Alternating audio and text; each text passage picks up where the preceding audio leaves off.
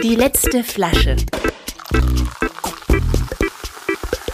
Der Genuss-Podcast. Von und mit Clemens Hoffmann. Hallo und herzlich willkommen. Super, dass ihr wieder dabei seid. Mein heutiger Gast ist die Konditormeisterin und bildende Künstlerin Christiane Kegelmann. Als Objektkünstlerin arbeitet Christiane mit Stahl, Beton, Glas, Kunststoff oder Ton. Und aus dem Material Schokolade kreiert sie seit einigen Jahren ganz eigene wunderbare Pralinen, die so etwas wie ihr Markenzeichen geworden sind. Im letzten Jahr hat sie dann auch noch ein kleines, feines Restaurant eröffnet in der Grohlmannstraße, ganz nah am Savini-Platz in Berlin-Charlottenburg. Da betreibt sie das Pars Berlin, in dem eine inspirierte und inspirierende Regionalküche serviert wird und in dem man auch ihre saisonal wechselnden Pralinenkreationen kaufen kann. Und genau hier in diesem Restaurant treffen wir uns heute auch zur Aufnahme. Hallo Christiane, wie schön, dass du da bist und dass du heute Zeit für dieses Gespräch hast. Hallo, wie schön dabei zu sein. Vielen Dank für die Einladung. Ja, ich habe ja deinen Lebenslauf kurz angerissen. Kunst und Patisserie kommen da irgendwie zusammen und jetzt auch noch die Gastgeberin und Unternehmerin. Wir sitzen in deinem Restaurant Pars. Pars ist ja der lateinische Begriff für Teil. Welcher Teil von dir ist dieses Restaurant? Ja, ich fand es einfach passend, dass der gleiche Name, der auch bei den Pralinen entstanden ist, dass der auch hier der Begriff für das Ganze, für das Ganze ist. Alles fügt sich zusammen und alles gehört zusammen. Jeder Bestandteil ist ein Teil vom Ganzen. Welcher Teil das nun genau von mir ist, kann ich gar nicht so genau sagen, aber auf jeden Fall der Genießende. Kannst du genießen? Ich kann gut genießen. Was brauchst du dafür? Ich brauche dafür nicht unbedingt, aber ich kann auch alleine genießen, aber gerne auch in guter Gesellschaft. Gutes Essen, gute Stimmung, gute Musik, gute Getränke. Ja. Bei die letzte Flasche bringen die Gäste ja ein Getränk mit. Eine besondere, eine übrig gebliebene Flasche vielleicht. Ich bin gespannt, was hast du ausgesucht? Ich habe einen Champagner ausgesucht von Charles Dufour. Wow. Ähm, Boule de Comptoir Number 10. Aha. Ein paar Restaurants haben sich ja noch ein paar Flaschen, aber es, es gibt nicht mehr so viele. Und es ist ein wunderbarer, wunderschöner Champagner, ähm, den ich gerne mit dir teilen möchte. Da bin ich einverstanden, da freue ich mich. Aber welche Geschichte ist damit für dich verbunden, mit diesem Champagner speziell? Also es war wahrscheinlich der erste, Cham ich bin ja keine Sommeliere oder so, Ja. also meine Weinkenntnis ist auch eher von, aus der Genießerperspektive. Das war der erste Champagner, den wir hier im Restaurant verkauft haben, der, der mich einfach so richtig vom Hocker gehauen hat. Es gab limitierte Flaschen. Eine hatten wir noch und dann habe ich gedacht, okay, wie schön, wenn ich dieses wunderschöne Getränk mit dir genieße. Willst du mal aufmachen? Ja. Boah, da war Druck hinter.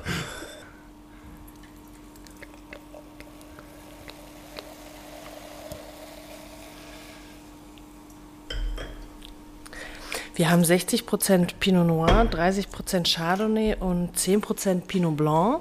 Also klassische Champagner-Cuvée eigentlich, ne? So, was eigentlich immer drin ist. Ich bin ja großer Schaumwein-Fan und auch Champagner-Fan. Also hast du sozusagen unbewusst oder vielleicht auch bewusst, ich weiß nicht, ob du es wusstest, äh, auf jeden Fall eins meiner Lieblingsgetränke ausgesucht. Freue ich mich sehr. Wie schön. Also In diesem Sinne. wusste ich das noch nicht, aber ich selbst bin auch großer Fan. Champagner geht ja eigentlich auch immer. Wir sagen ja nicht, zu welcher Tageszeit wir jetzt aufnehmen. Riech mal rein. Auch eine ganz tolle Farbe, ne? Also Wunderschöne Farbe, auch eine schöne Perlage. So, so ein quittiges, schon fast so ein Quittengelb. Also. Mhm. Wow, Schön, oder? der holt einen ab. Der holt einen ab, wunderbar. ja. Ist das ein Jahrgang oder ist das ein Non-Millisime? Weiß man da irgendwas drüber? Was steht denn drauf? Jetzt hast du gerade schon eine Kühlmanschette drum gemacht, was ja Das schlau ist. ist, also es ist ein ähm, Reserve Perpetuell, das 2000, also 2018 mit 80 Prozent, soweit ich das verstehe, Reserve. Jahrgang und 20 Prozent Reserve Perpetuell. Aktueller 2019, Entschuldigung, ich Okay. habe mich verlesen. Ja. Und äh, 20 Prozent Reserve Perpetuell. Von Und aus wel- 2010 bis 2018. Jahrgang. Chin Chin heißt der jedenfalls auch noch. Ja. Ist jedenfalls Bio, extra brüt. Ein lustiges Etikett, eine Art äh, Superhero, fliegt mit der, mit der Champagnerflasche vorbei, ja, hat irgendwie so ein Glas. mit, äh, und, und leert die erstmal in Glas aus. Ja. Cool. Spielerisch irgendwie. Spielerisches Etikett. Ja. Ja. es ist auch jedes Etikett, also jede, jedes Jahr anders.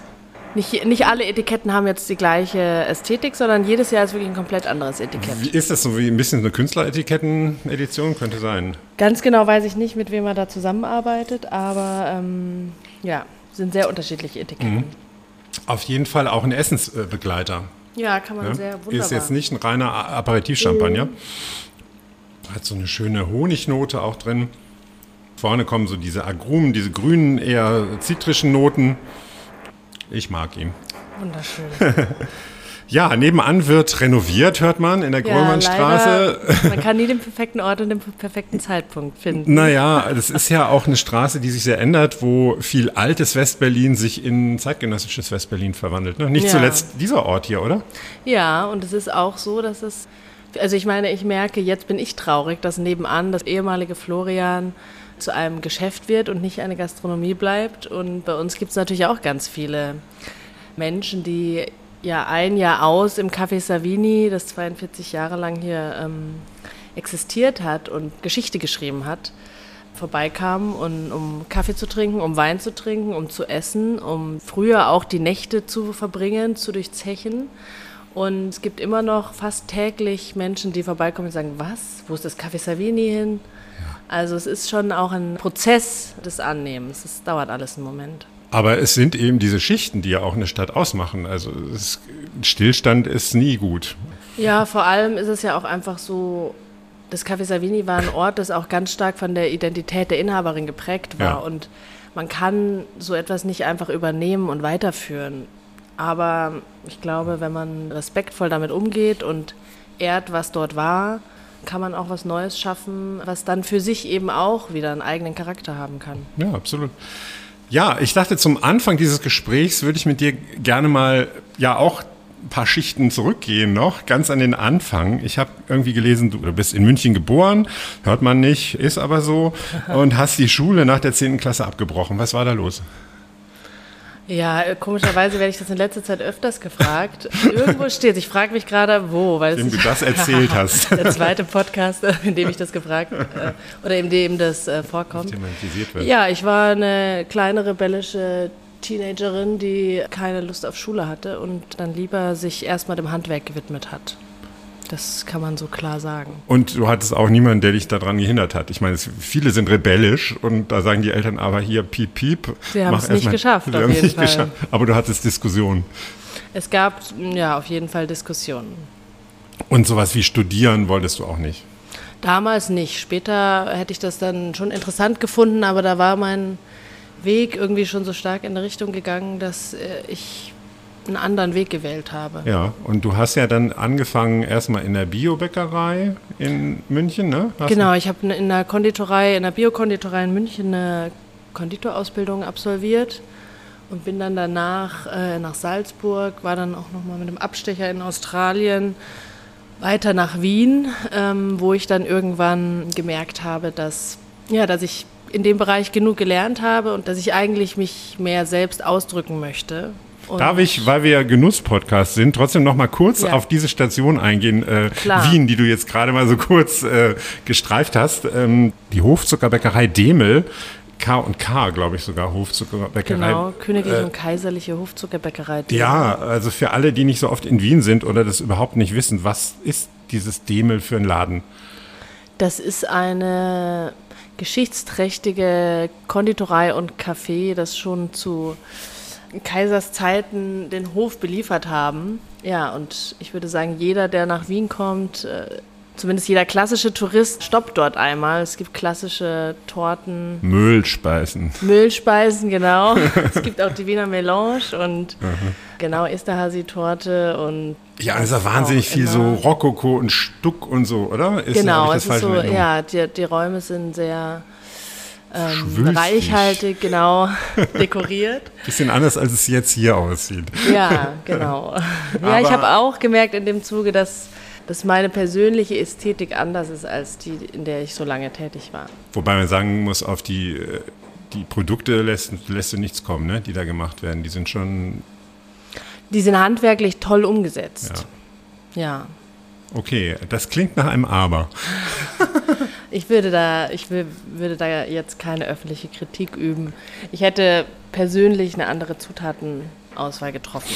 Mhm. Wahrscheinlich. Aber das ist natürlich auch mein ganz persönlicher Anspruch. Du meinst jetzt beim Mehl oder so oder schon? Oder Genau, also die Schokoladen. Zutaten. Ich, ich arbeite ja mit kleinen Herstellern, ganz kleinen Produzenten, Ja. Wo für mich einfach immer klar ist, okay, da kommt auch der beste Geschmack raus. Neben allen anderen wichtigen Komponenten, die diese Wahl auch mit sich bringt, ist auch der Geschmack natürlich, beeinträchtigt das auch den Geschmack. Ja, für mich war einfach klar, dass wenn ich mit äh, Lebensmitteln arbeiten möchte, dann möchte ich da eine tolle Qualität, dann möchte ich mit Menschen zusammenarbeiten, mit kleinen Höfen, die genauso einen Anspruch an das haben, was sie tun, wie wir selbst. Über das hinaus, diese Entscheidung für dich, äh, was hast du da sonst noch gelernt für dich? In Wien war ich ja nicht in der klassischen Produktion tätig, sondern an dem Posten für Sonderaufträge, das heißt Uh. Hochzeitstorten für 007. Ja, Hochzeits- und Geburtstagstorten für ja, die Creme de la Creme Wiens äh, und auch Zugereiste, die dort ihre Hochzeiten gefeiert haben. Also es gab haushohe Hochzeitstorten für 20.000 Euro. Also es waren sehr große, nicht nur, aber auch sehr umfängliche Projekte.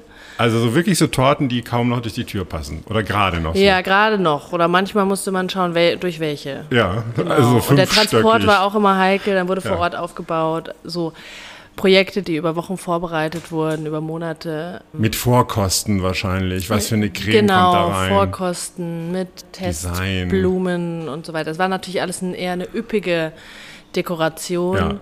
Ganz viel üppigen Blumendekor, der realitätsnah nachgebaut wurde aus Zucker. Fondant oder wie heißt es, ne? Fondant? Ja, Fondant ist ja eher, was man so über die Torten Ach so, zieht. okay. Das war dann so eine, ja, eine Fondant-ähnliche Masse, die aber mod- Modellier, besser, besser zu fürs Modellieren auch modellieren, ja. geeignet war. Aber es gab dann eben auch diese Torten, wo sich Menschen, Familien haben nachbauen Nee. lassen, mö möglichst nah am eigenen Abbild. Mit dem Waldi auch noch dabei, der Hund. Ja, manchmal mit, mit den Tieren, manchmal, wir hatten auch einmal die Köpfe einer Familie, die dann auf Tierkörpern, das war irgendwie so ein spielerischer, ich glaube wegen irgendwas von den Kindern, also ich weiß es nicht mehr, den Hintergrund, aber es war quasi, es gab so, ja, ganz lustige Arrangements und das war auf jeden Fall interessant, also handwerklich habe ich da viel gelernt, ich habe in diesem Kontext auch Bildhauerkurse belegt, um die Anatomie des Körpers besser zu verstehen und das ist, da habe ich schon wahnsinnig viel mitgenommen, aber mir wurde halt persönlich irgendwann klar, dass die diese Ästhetik, die wir da auf die Torten bringen, dass das einfach, dass es zwar tolles Handwerk ist, aber nicht das, was ich mein Leben lang machen möchte. Ja. Und gab es dann irgendwie so einen Auslöser, dass du gesagt hast, ich muss hier weg? Oder Ja, es gab dann irgendwann, und ich glaube, es hat angefangen mit diesen Bildhauerkursen, dass ich erstmal anderes Material in Händen hatte, plötzlich in so einem Raum auch war, wo es eben, wo ein anderer Umgang mit den Sachen, auch andere Gedanken in die, in die, in den Bau von Skulpturen eingeflossen ist und dadurch äh, habe ich, glaube ich, das erste Mal so gemerkt, okay, es gibt da noch eine andere Welt, die ich interessant finde. Und ich habe dann damals auch meinen heutigen Mann kennengelernt, der auch aus der bildenden Kunst kommt, der auch nochmal, ja, mir vielleicht gezeigt hat, dass es auch in Ordnung ist, einfach Branche zu wechseln. völlig in Ordnung? ja, das zu folgen, was einen äh, leitet. Ja. Und wann und wie bist du dann nach Berlin geraten? Ich bin 2015 äh, nach Berlin gekommen, aus Wien äh, direkt. Ja, ich hatte davor in den Monaten, das war natürlich auch ein längerer Prozess, aber ich wusste, okay, ich will jetzt Kunst machen, was auch immer das heißt. Ich hab, wusste, so, ich ka kam, ich habe ja nicht Kunst studiert, Nee. das heißt, ich wollte einfach, musste mich irgendwie ausdrücken und ich wusste, glaube ich, noch nicht genau, was das bedeutet für mich, aber ich konnte es nicht in, für mich, ich musste raus aus Wien, auch aus diesem traditionsreichen Korsett, in dem ich so gearbeitet habe. Wien hat ja auch eine wunderbare, kleinere zwar, aber eine wunderbare Kunstszene, aber ich war so tief quasi in dieser anderen Welt, dass es für mich wichtig war, mich davon erstmal zu lösen und wegzubewegen. Und da schien Berlin der richtige Ort.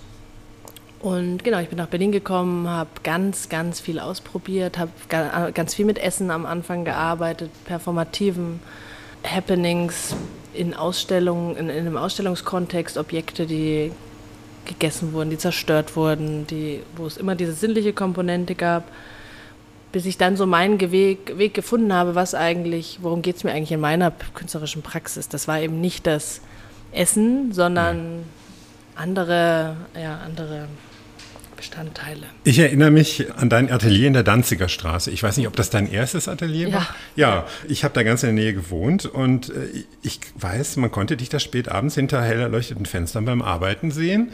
Äh, manchmal auch nicht mehr beim Arbeiten, konnte deine Skulpturen dann plötzlich sehen. Die waren dann so ein bisschen angestrahlt und man konnte sich an der Scheibe da die Nase platt drücken und hat irgendwie so also wenn ich es richtig erinnere, so Stahlskulpturen gesehen oder so, so, so Metallkonstrukte, an denen dann aber irgendwas klebte, irgendwas so aufgetragen war. Es könnte Schokolade, es könnte auch was anderes gewesen sein, so würde ich es jetzt beschreiben. Erinnere ich das richtig oder male ich mir da irgendwas aus? Das Interessante an diesem Studio war, dass es ein Ladenlokal genau. war und nicht ähm, jetzt ein richtiges Künstleratelier. Ja, genau. Und es war einfach Zufall, dass ich das gefunden habe und ich wusste, ich habe auch damals gedacht, okay, ich kenne jetzt hier niemanden, ich muss jetzt irgendwie auch Menschen einladen, ich muss irgendwie zeigen, also ich, ich hatte, sichtbar glaube ich, eine werden, andere, ne? sichtbar werden, genau. Und ich, und ich wusste nicht genau, wie, und dann schien das irgendwie ein guter Ort. Ich war Ja. ja gar nicht so lange dort, weil Mhm. es eben auch nicht der optimale Ja. Ort für mich dann war am Ende des Tages. Aber also dort habe ich natürlich nicht die Stahlobjekte gebaut, die habe ich in einer Werkstatt gebaut Mhm. und dann dort weitergearbeitet. Aber ich habe eben genau am Anfang ganz viel mit Lebensmitteln gearbeitet, die dann auf Objekte aufgetragen wurden in Schichten und die dann aber auch wieder abgetragen wurden später vom Betrachter. Was für Ähm, Lebensmittel? Also Das war mal Schokolade, aber auch andere Lebensmittel, die. Es gibt ja wahnsinnig viele Produkte, die auch was ganz Haptisches haben, was Bildhauerisches, die, mit denen man wirklich gut arbeiten kann.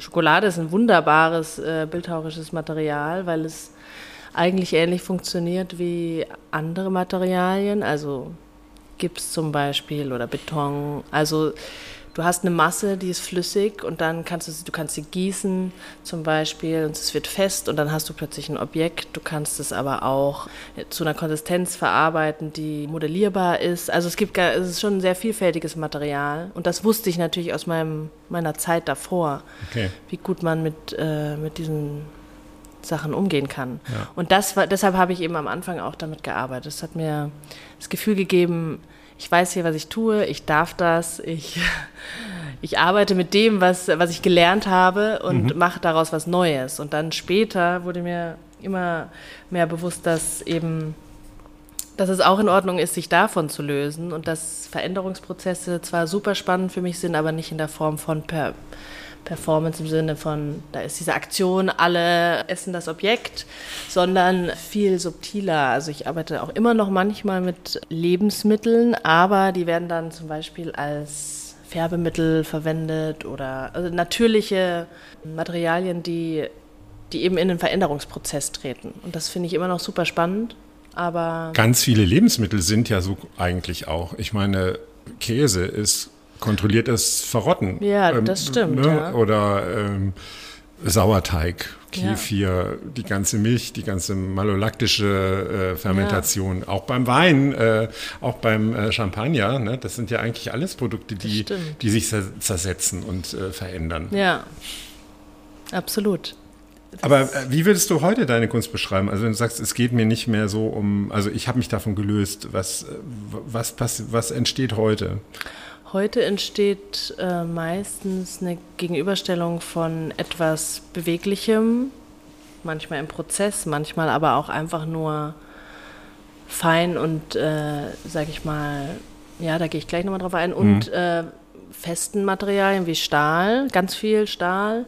Also es ist so ein bisschen wie, so fühlt es sich für mich an, ich, ich stelle einen Rahmen, also ich baue ein Objekt, ich arbeite dann da in diesen Objekten arbeite ich eben mit dieser Form, die ich gestalte. Gleichzeitig arbeite ich mit zum Beispiel organischem äh, Material drauf oder ich arbeite mit ganz feinen Stoffen, die dann vielleicht durch den Wind sich verformen. Also es ist so Beweglichkeit, Verformbarkeit, ähm, Veränderungsprozesse finde ich spannend. Eben auch ähm, viele Objekte, die durch ähm, das Sonnenlicht, durch Luft, durch Feuchtigkeit auch sich verändern. Das sind dann im Grunde Skulpturen und Installationen, Ja, genau. ne? Eigentlich. Ja. Das ist jetzt keine klassische äh, Malerei, sondern ist eher Nee, bildende genau. Kunst, äh, Skulptur und äh, Installation eigentlich, Rauminstallation, Ja. ne? die auch mit dem Raum irgendwie in Verbindung natürlich treten. Ja, genau. Genau. Wir machen noch mal einen einen kleinen Schritt zurück, weil ich habe den Eindruck, dass in dieser Zeit, als du dann hier in Berlin warst und diese ersten Skulpturen mit der Schokolade, mit dem Essbaren auftauchten, darum herum kristallisierten sich doch dann auch diese Pralinen, oder? Genau, da ging ja, es die los. sind aus, kamen aus dieser Zeit. Erklär mal.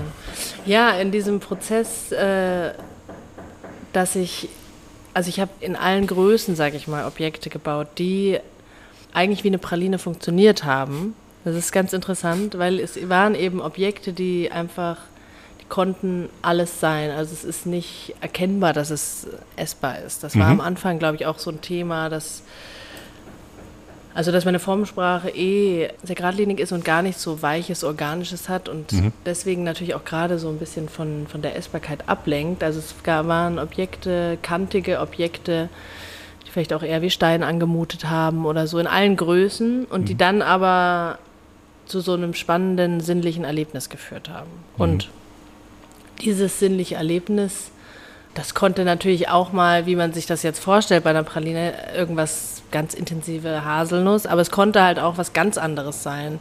Mit irgendwelchen, keine Ahnung, Reduktionen und flüssigen Komponenten und also auch da wieder die Veränderung dann irgendwie, wenn, sobald äh, abgetragen wurde oder reingebissen. Und irgendwann habe ich mal eine Form gebaut, also nicht wie wir jetzt ja welche haben anfertigen lassen, damit wir das auch produzieren können, sondern halt einzeln so klein zusammengebaut aus so einem Polystyrol nennt sich das, kommt eigentlich aus der Architektur.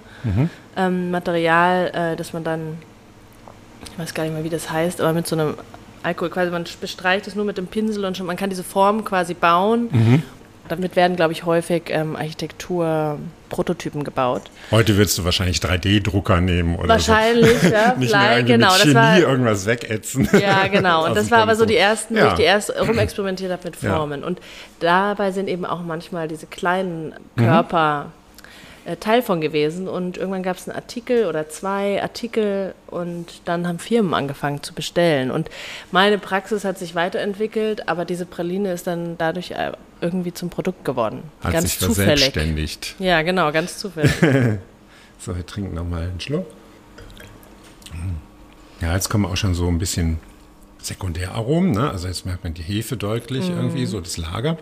Hm, fein. Wie sehen die aus? Willst du das selber beschreiben oder soll ich? Also ich würde sie beschreiben als kantige kleine Objekte, farbig, aber eben nicht jetzt leuchtend, sondern es sind ja natürliche Farben, das heißt auch eher so gedeckte Farbtöne, kantig, oft asymmetrisch, ganz dünner Hohlkörper und dann eben mit ganz viel besonderer Füllung gefüllt. Und wie würdest du sie denn beschreiben? Ja, ich finde eben, erstmal sehen sie nicht aus wie Praline, auch gar nicht wie Schokolade. Weder braun noch, Sie äh, duften natürlich. noch rund, ja. Also dieses, es ist kein Cremehäubchen, es ist auch kein Nusssplitter obendrauf oder die, Ja. die einzelne Pistazie. Ja, die wirken halt fast ein bisschen wie lackiert. Also wie machst du das? Du machst wahrscheinlich zuerst die Farbe in die Form, ne? Genau, also die Form äh, lassen wir herstellen, damit wir auch eine größere Menge davon herstellen können. Die Formen werden dann poliert und die haben natürlich glatte Oberflächen, werden dann, also diese pflanzlichen Farbpigmente werden in Kakaobutter aufgelöst und diese flüssige Kakaobutter wird dann quasi in die Form ganz dünn gesprüht. Und verbindet sich dann, sobald die temperierte Schokolade in die, in die Form kommt, verbindet sich das mit der Schokolade und liegt dann quasi einfach ganz glatt auf. Genau. Mhm. Aber ist quasi ein Zweischicht-Prinzip genau. und dann Ja. kommt noch eine Füllung Und dann rein. kommt noch die Füllung. Ja, und ich finde, Sie sehen, Sie, Sie, Sie verleugnen natürlich nicht, wo Sie herkommen, dass Sie aus einer Hand von einer Bildhauerin kommen. Ne? Also die sehen halt doch eher aus wie, also ich glaube, Kritiker der Welt hat da mal geschrieben, kubistisch geformte Objekte, die sorgsam ge geschliffenen Halbedelstein gleichen, hätte ich natürlich so schön nicht sagen ja. können. Ne? Das war Tilman Prüfer, glaube ich, oder? Äh, kann sein, kann auch sein, habe ich ersten irgend, Artikel. ja, also ich habe natürlich ein bisschen gelesen und so, aber es, ja, es ist vor allen Dingen kantig ähm, und man, man denkt nicht unbedingt sofort an Praline, finde ich. Also das ist- Es ist natürlich auch was an, also es ist auch das Gegenteil von dem, es hat ja eigentlich auch einen Grund, warum solche Produkte eigentlich rund sind. Also es ist ja auch ein Mundgefühl, Mhm. also ein rundes, ein rundes Schokoladenprodukt, Ja. Das, ja, das, das Wie ein schmilzt- Bonbon Genau, das ne? schmilzt So- sich dann so in den Mund Ja. ein. Aber da wir eben auch wirklich sehr dünne Hohlkörper haben und also es ist meines Erachtens ist es überhaupt kein äh, Verlust, aber äh, so äh, mir ging es damals auch darum, so einen Bruch reinzubringen, Mhm. auch vielleicht mit der Erwartung zu spielen und nicht das die Erwartung zu treffen, die vielleicht ähm, vorhanden waren und eine Überraschung. Auch dieses, du siehst gar nicht, was es ist, Mhm. du musst dich darauf einlassen, äh, was sich darin befindet. Und das ist ja eigentlich eine Praline auch immer, also dieses so, okay, da kann klassischerweise, okay, da kann Karamell oder da kann Ja. was auch immer drin sein. Alkohol. Alkohol, da kann äh, N- Nougat. Ganache, Nougat und so weiter. Also jetzt in unsere Füllung natürlich, wir, wir, die Pralinen müssen ja eine gewisse Haltbarkeit haben. Also Ja. Wir haben so zwei Wochen Haltbarkeit. Und wenn wir Veranstaltungen haben und die Pralinen werden so voll gegessen, dann kann man da auch mehr spielen. Also wir haben jetzt schon, da wir keine Konservierungsstoffe verwenden, haben wir Füllungen, die sind dann natürlich schon relativ schokoladig und also schon außergewöhnliche Füllungen dabei. Also Haselnuss haben wir auch super klassisch, ganz aromatisch, aber wir haben auch Können wir gleich noch drüber sprechen, über die Füllung. Ich wollte noch ein bisschen an der, an der Oberfläche bleiben, an Ja. dieser anderen Oberfläche. Ich fand das interessant, dass du gesagt hast, ähm, ich will da auch ein bisschen, oder hast du vielleicht nicht gesagt, aber ich verstehe, dass du so ein bisschen so einen Widerstand äh, einbauen. Also, oder zumindest mal eine Irritation. Also, dass man das Genau. nicht so reinschiebt und nom nom ist es weg, sondern es geht ja auch so ein bisschen um, um dieses halt mal kurz ein. Äh, Ja, absolut. Nimm das wahr, oder? Ja, also eine Praline war früher auch genau das. Eine Praline war früher Schokolade, war etwas ganz Kostbares, nicht für jeden Tag zum äh, Runterschlingen. Und äh, die Industrialisierung hat es dann natürlich möglich gemacht, den Alltagskonsum von äh, Schokoladenprodukten. Aber eigentlich, und das ist halt auch der Wahnsinn, dass also diese, wir sind die teuersten Pralinen wahrscheinlich auf dem deutschen Markt, Sag mal lohnt kurz, sich. äh, weiß nicht eine jeder. Praline kostet 7 Euro, wenn man sie einzeln kauft. In den Sets gibt es dann natürlich gewisse Preisreduktionen, aber Das ist eine Ansage. ist eine Ansage, genau. Also da überlegt man sich dann auch, ob man das runterschlingt. Und man überlegt sich, wem man das schenken kann vielleicht. Ja. Aber es ist gleichzeitig auch, also es ist immer noch ein Produkt, das sich schwer rechnet, weil der Aufwand quasi so hoch ist. Und ja klar, Savade kann günstiger sein als wir. Klar, die Zutaten sind günstiger, aber die sind auch eine Riesenproduktion. Mhm. So. Und trotzdem haben die schon mehrfach Insolvenz angemeldet. Also du man muss sich einfach, auch der Demel stand schon oft vor der Insolvenz. In der Diese alten Handwerks... Äh, Unternehmen, die das Handwerk ausüben, selbst wenn sie, wenn die, wenn sie, sage ich mal, die Produktqualität da nicht so ein Fokus liegt, aber allein dieses Handwerk ist so aufwendig und die Preise, die die Menschen bereit sind zu zahlen, sind einfach nicht genug. Und wenn ich überlege, was eigentlich Schokolade mal war, ein Produkt der Göttinnen, der Götter für ganz besondere Momente, dann ist es auch Teil davon, wieder ein Bewusstsein zurückzuholen dazu und sich Zeit zu nehmen.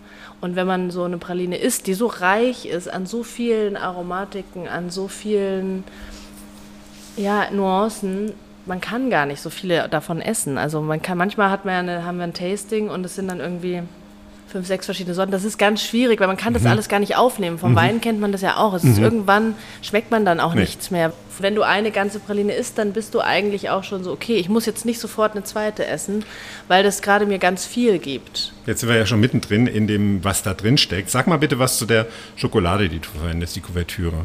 Die Kuvertüre, die kommt von Holger Intfeld, ein ganz kleiner Produzent aus Berlin.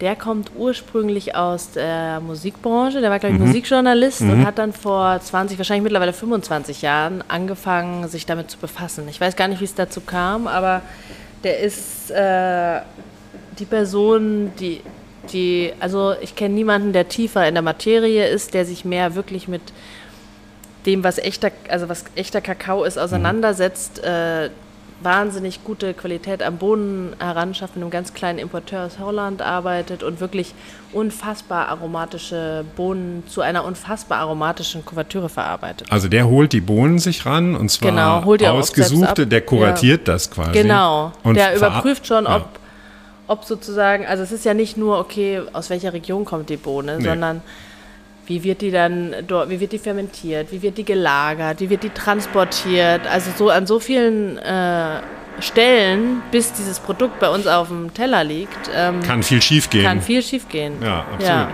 Und der verarbeitet das dann aber hier zur Schokolade. Also der, Genau, der verarbeitet es hier zur Schokolade in ganz kleinen Melangeuren. Also wir haben diese Geräte auch, um unser Nussmus herzustellen. Das sind so drei Liter Geräte. Also der macht so kleine Mengen.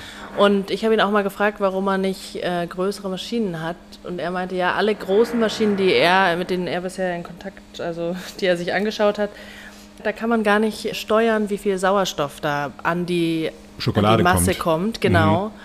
Und zu viel Sauerstoff führt dazu, dass die Aromatik verfliegt und das ist für ihn kein Kompromiss, den er eingehen würde, zum Glück.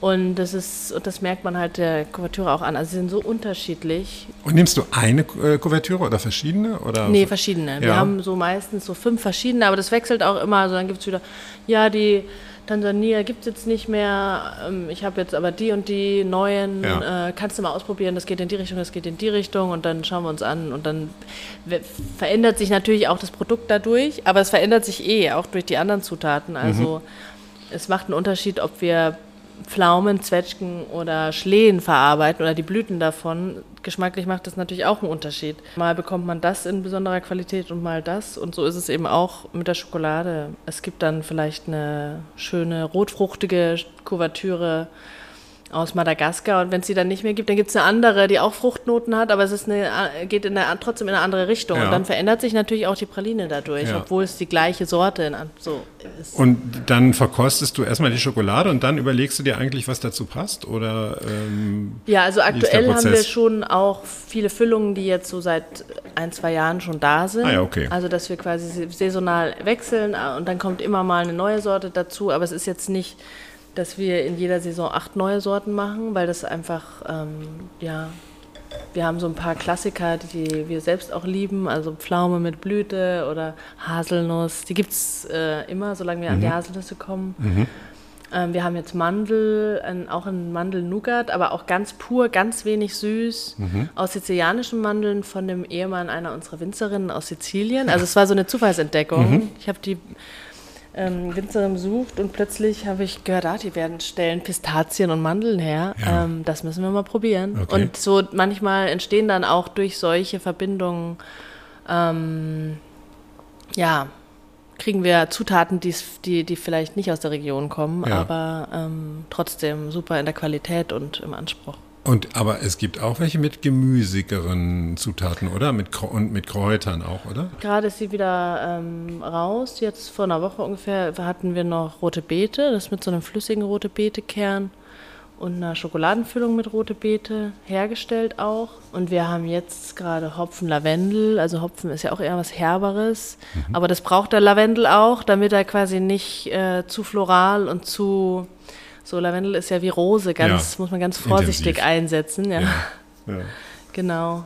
Ja, Können wir was verkosten, was Saisonales, dass wir irgendwie klar. äh, irgendwie mal drüber sprechen, wie das jetzt kommt? Vielleicht dieses, Ja. dieses Lavendel oder was ist Ja, gerade- ich hol das mal. Ah, super. Ja, Überraschungsmoment. Also von außen kann man auf jeden Fall überhaupt nichts sagen.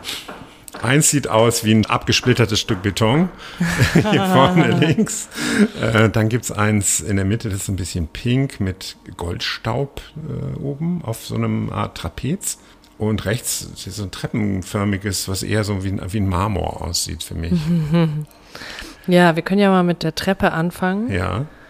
Das ist die Hopfenlavendel. Also das ist eine Schokoladenganache, in der wir quasi den Hopfen und den Lavendel mit einkochen und dadurch quasi so ganz ja, feine in die Sahne kurz aufkochen, sieben und dann haben wir quasi diese feinen Noten von Hopfen und Lavendel in der Schokoladenfüllung. Bevor ich die probiere, wollte ich noch mal fragen, jetzt sehe ich auf der linken Seite sind hier so Goldspuren, aber hier nicht. Das sieht fast aus so ein bisschen wie gekittet oder wie, wie repariert. Soll das so? Oder? Ja, genau. Wir verwenden quasi eigentlich so ein bisschen diese klassische japanische Methode Kintsugi, die dort für Keramik verwendet wird, für die Pralinen, weil Ach ja. mal gibt es kleine Luftblasen oder kleine Bruchstellen, gerade bei diesen kantigen Formen. Und anstelle, dass sie quasi entwertet werden, werten wir sie auf und da äh, quasi kommt so ein ganz kleiner ähm, Akzent in, in mit Blattgold drauf. Ist aber auch wieder noch ein Arbeitsschritt. Ne? Ist nochmal ein Arbeitsschritt, genau. Das passiert dann ganz zum Schluss. Ja, dann äh, nehme ich mir mal so ein Stück. Ja. So, wie, wie soll ich das jetzt essen? Das ist dreieckig. Das kannst du machen, wie du möchtest. Hm, Ich zuzel da jetzt mal so ein bisschen die Schokolade raus. Mm, Die Ganache. Kommt auf jeden Fall schon mal die, der Lavendel. Mm, Aber nicht parfümiert oder so. Nee, genau, das ist mir auch immer Mhm. ganz wichtig, weil ich mag diese parfümierten Sachen. Oder die, das ist natürlich auch so eine Gratwanderung. Mhm. Also man braucht eine Subtilität, um eine Feinschichtigkeit zu haben. Und Mhm. natürlich, es gibt dann auch, manchmal kommen auch Leute, die sagen, also ich schmecke hier nur Schokolade. Gibt's auch. Ja, klar. Sachen, die ich, wir haben Edelbitter Fichtenspitze, ich erinnere mich noch, war eine Kundin da, die sagt so, also ich schmecke hier nur Schokolade.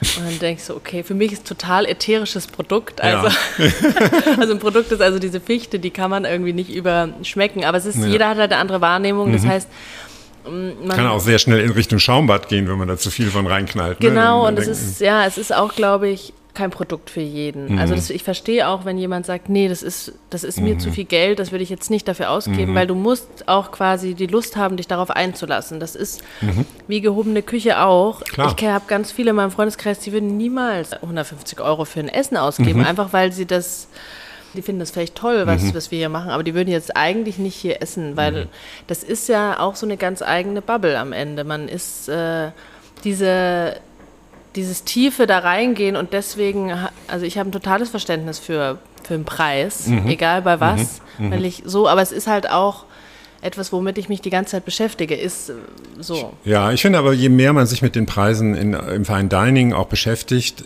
äh, und auch mit, den, mit, der, mit dem Arbeitseinsatz, über den Ja. wir schon gesprochen haben, umso mehr frage ich mich eigentlich immer, warum kosten zwei Burger 35 Euro? Ja. Also, ich will jetzt keinem Burger-Flipper zu nahe treten, aber die Arbeit ist ja woanders, ja. Und Ja. dafür ist eigentlich ein Burger teuer. Und ein Fine-Dining-Gang oder sagen wir, ne, in in einem, muss Ja, nicht immer viel, also- Fine-Dining klingt schon wieder so ausschließend, aber wenn du in einem, ne, in einem gut gemachten, äh, Ja, die Arbeit ist immer groß. ist also auch bei, äh, auch bei sehr, sag ich mal, sehr präzisen, besonderen Läden, die überhaupt nicht Fine Dining sind, aber Mhm. Läden quasi, da steckt ja so viel Herzblut drin und da wird Tag und Nacht gearbeitet. Ja, und auch zu Zeiten, wo sonst keiner arbeiten möchte und Genau, so. ja. Also das ist alles ähm, mit eingepreist, finde ich. Und dann finde ich es eben oft nicht zu viel. ja, aber ich finde das auch total oft. Also ich das das muss man, glaube ich, auch erstmal selber erleben und auch, ne, Ja. wenn man das wertschätzt, dann ähm, tiefer einblicken. genau, dann, dann irgendwo, wenn man auch selber kocht zum Beispiel, Ja, dann wird einem das auch klar. weiß man auch, ja. was da an Materialeinsatz und an, in diesen Techniken drin steckt. Ne? Da wird was äh, zu einem Staub verarbeitet oder zu einem Gel oder was einreduziert, ein Jus gekocht ne? und Mhm. Ja, vorher Knochen geröstet oder so oder auch vegetarische äh, Varianten. Das ist halt einfach sehr, sehr viel Arbeit. Und Ja, das ist, glaube ich, vielen, also viel, es gibt super viele mittlerweile, denen ist das bewusst, aber Mhm. Ja. Was es sozusagen auch in einem Restaurant bedeutet, für alles eine Alternative zu haben. Also Ja. Mhm. du hast quasi für, wir haben ja ein Menü, das ist für uns schon mal gut, weil wir möglichst wenig äh, Abfälle haben, weil wir effizient uns auf Mhm. Planbar unsere, seid, ne? genau, auf unsere Gäste auch vorbereiten können und nicht umsonst arbeiten, Ja. sozusagen für nichts. Ähm, oder was wegschmeißen müssen. nachher. Genau, das Oder- war eben für, für uns auch eine bewusste Entscheidung, neben das quasi Alinas, unsere Küchenchefin, Alina Jakobsmeier Handschrift auch. Dieses Menü, diese feine Dramaturgie und diese feinen Geschmäcker, die aufeinander aufbauen und es gibt eben ähm, ja eine richtige Dramaturgie dadurch.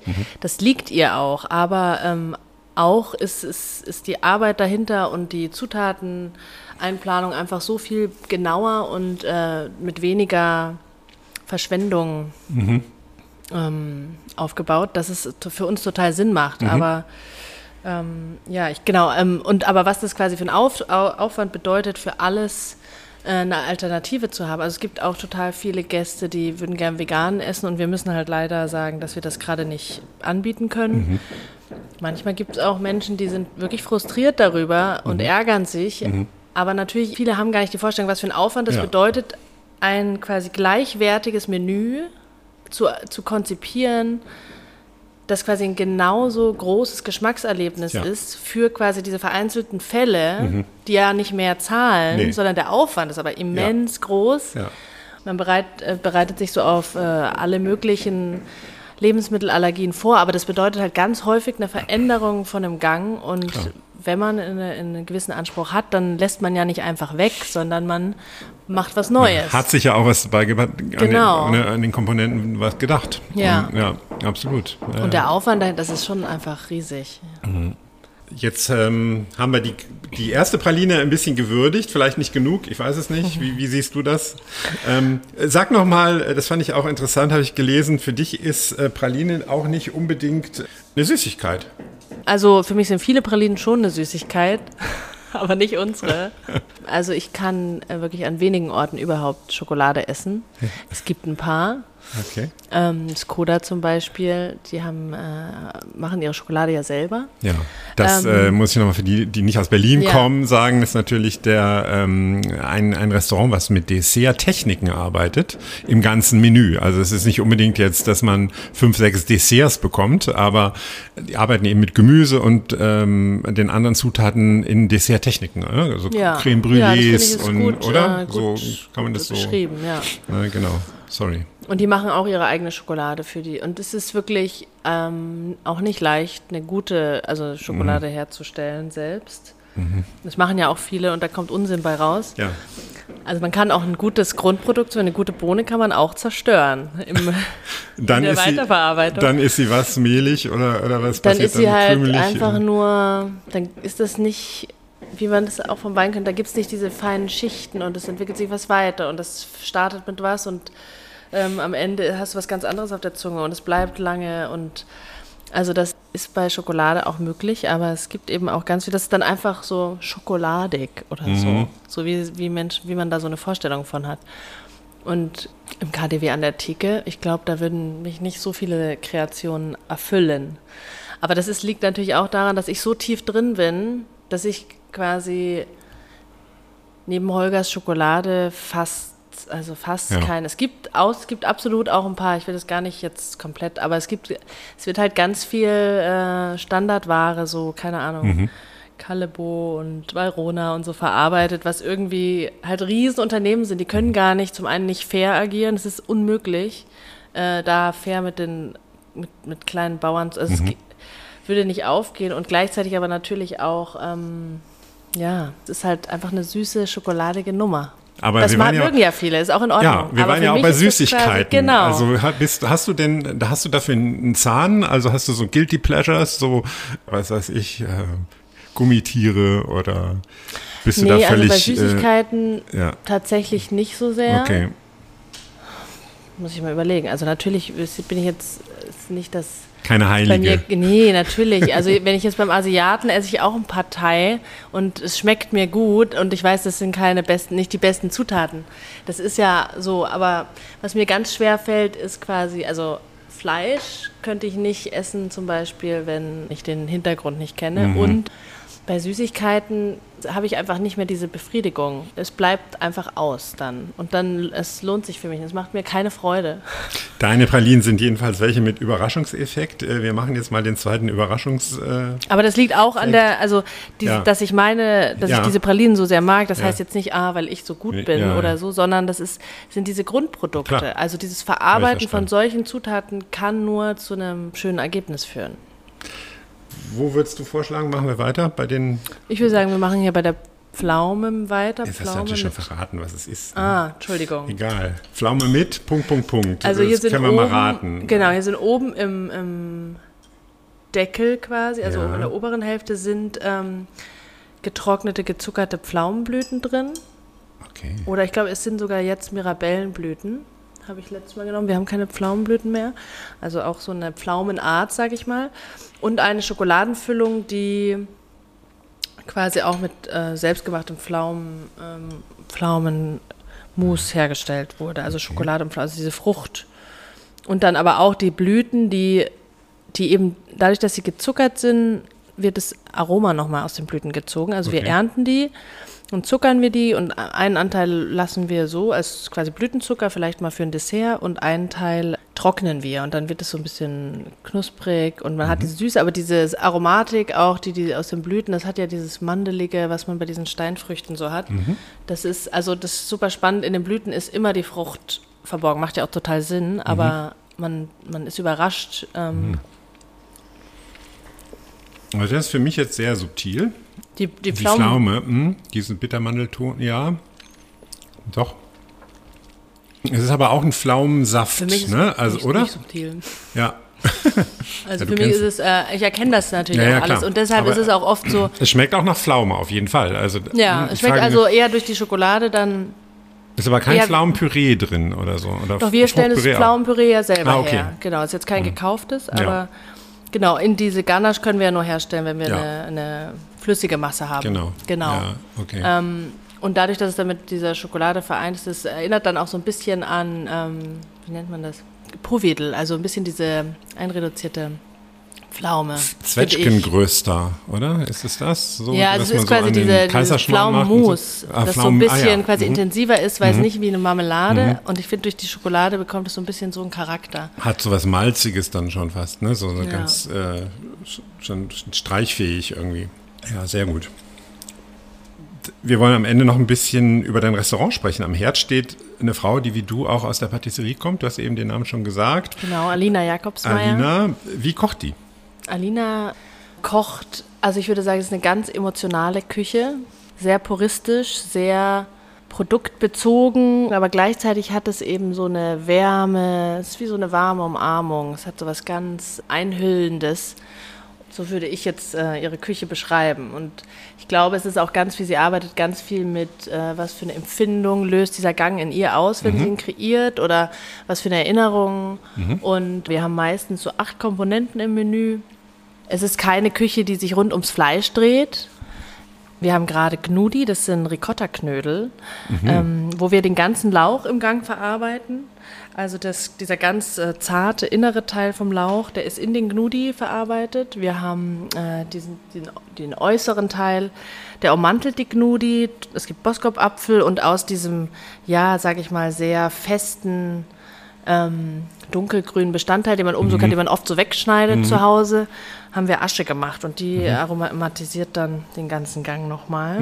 Wir haben einmal einen Gang mit Rosenkohl, wo der Rosenkohl einmal roh ganz fein aufgehobelt wird mit einem Dressing. Wir haben einen äh, gegrillten Rosenkohl und fermentierten Rosenkohl.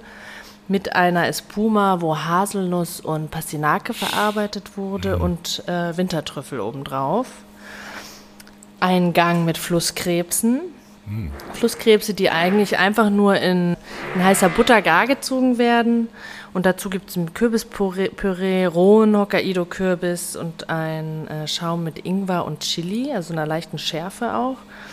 Man kriegt ja auch, ist auch total spannend, weil ganz viele Dinge wachsen ja jetzt auch hier, die sonst gar nicht Hier wuchsen. Genau, Ingwer und äh, Chili und frischer Ingwer ist ja so schön. Ja, aktuell ein Gang mit Herz, Hühnerherzen, die nur ganz kurz gegrillt wurden mit einem geräucherten Sauerrahm, mit fermentiertem Rotkohl und einer rote Beete Reduktion und dann so ein Pita-Brot. Also man kann sich so ein eigenes, ganz besonderes Pita zusammenstellen. Sandwich mit Herz. Genau, ein ganz besonderes Sandwich mit Herz. Schweinskopf-Dumpling mit einer Sauerkraut Beurre Blanc und frittiertem Sauerkraut. Also man sieht auch so ein bisschen so ein Spektrum, dass oft mehrere Bestandteile von einer Zutat in einem Gang verarbeitet sind. Klingt wie so ein totaler Wohlfühlgang. Ja, also da kann man sich ja reinlegen. Ja, da kann man sich reinlegen, absolut. Es gibt ein Schmalzgebäck, also ein Hefegebäck, das im Schweineschmalz ausgebacken wurde und dann mit so einer ganz filigranen Rosenmarmelade abglasiert und einer Creme Patisserie mit Mohn. Dann Also kein Pfannkuchen, Gebäck- sondern Nee, genau. aber so ein bisschen damit gespielt mit der Idee. Ja, also so ein Krapfen würde ich jetzt aus Bayern sagen. ja. Genau, ja. So, und, ähm, und das kann man dann so stippen. Also es Mhm. gibt auch immer wieder so Gänge, die man gut mit Händen essen kann, wenn man möchte. Mhm. Man muss natürlich nicht. Dann haben wir gerade ein Dessert und ich muss sagen, ich esse ja Schokoladendessert fast nirgends gerne. Außer bei uns. Wir haben nicht so oft Schokoladendessert, aber Desserts, aber äh, gerade haben wir eins und zwar Alina mag Schwarzwälder Kirschentorte gar nicht, aber hat sich dann überlegt, sie macht eine Komposition, die ihr selbst auch sehr behagt. Ähm, also es ist mit Schokolade, mit einer, auch einem kleinen Schokoladenbiskuit, den äh, Kakaonips von Holger Infeld, die so super knackig und ganz aromatisch sind. Ähm, natürlich mit äh, Kirschschnaps. Es gibt ein Sauerrahmeis mit Kirschschnaps und ein äh, Schokoladencremeux und ein Kirschsorbet. Und dann hat man quasi diese frische, also ganz oft, also die Desserts sind auch wirklich ganz besonders ähm, schönes Ende und ganz oft, ja. also ich muss sagen, das ist immer so der oft der schwächste Punkt in Restaurants, dass die Desserts manchmal so nach unten gehen mhm. am Ende, weil mhm. das einfach nicht so der Fokus vielleicht ist oder niemand keine Ahnung, ich weiß nicht, woran Was ein großer Fehler ist. Also ja, meine voll. Frau zum Beispiel ist eine große Dessertesserin und ja. für die entscheidet sich das Schicksal des ganzen Menüs. Es ist ja Dessert. auch der letzte Teil. Es ist der also letzte wenn es am Ende nicht hochgeht, dann ist oder gleich es muss quasi genauso rauschend weitergehen. Genau. Dann dann ist der Abend halt nur halb so gut, obwohl es nur eine Komponente war. Das kann ich voll unterschreiben. Und äh, schlechte Desserts, äh, da ist sie extrem nachtragend. Ja. Und das ist äh, wirklich, wenn man das dann auch weiter erzählt, ist ja eigentlich ein bisschen gemein, weil die Küche ja. hat sich wirklich man erinnert sich dann ja auch vor allem Gänge lang das. abgearbeitet, ja. aber dieses schlechte, dieser schlechte letzte Eindruck, ja, den kann man halt nicht mehr wegwischen. Ja, absolut. Ja. Ja. Mhm, ja, toll. Und Pralinen aber nicht. Und unbedingt. ein, genau, also manchmal sind Pralinen im Menü. Jetzt aktuell gibt es ein Haselnuss-Nougat, also auch so ein ganz intensive, also mhm.